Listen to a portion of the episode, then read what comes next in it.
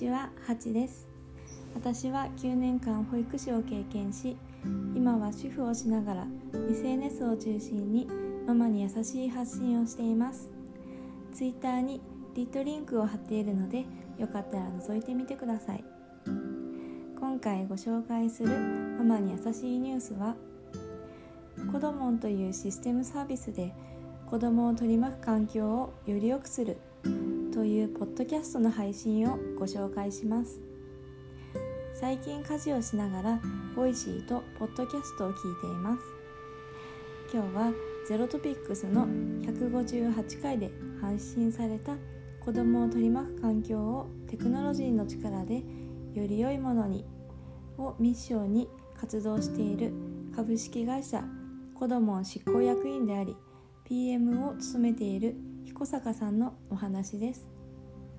子どもとは保育園や幼稚園に導入しているシステムです。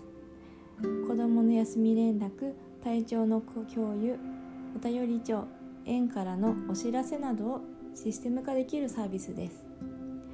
今まで全部紙に手書きをして印刷配布まで行っていた作業をしてくれるのでかなり作業の手間がなくなります。また保育士も紙の書類の管理は紛失のリスクや管理の場所の問題がありかなりストレスです。保護者との連絡も朝の休み連絡だけではなく延長保育の依頼や急な早迎えなどとても様々。そして事務所が電話を受けてそれを各クラスに内線をしています。保育中の電話は子供から目が離れるので怪我のリスクにもなります。保育士を目指した人が退職する理由として事務作業の多さも課題です。子供に手をかけてあげたい。質の高い保育をしたいといくら願っても電話対応や書類の管理配布などに体力が取られてしまう現状があります。それを改善してくれるコドモンというサービスが今注目されているそうです。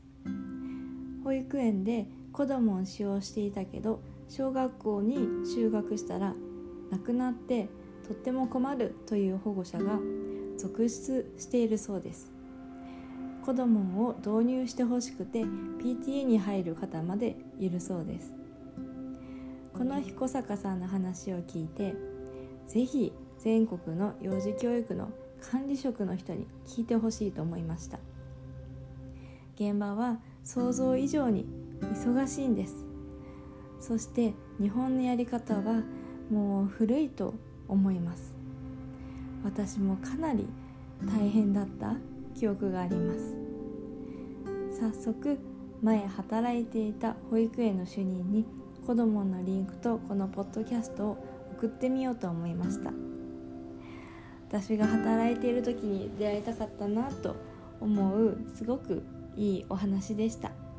是非皆さんも聞いてみてください。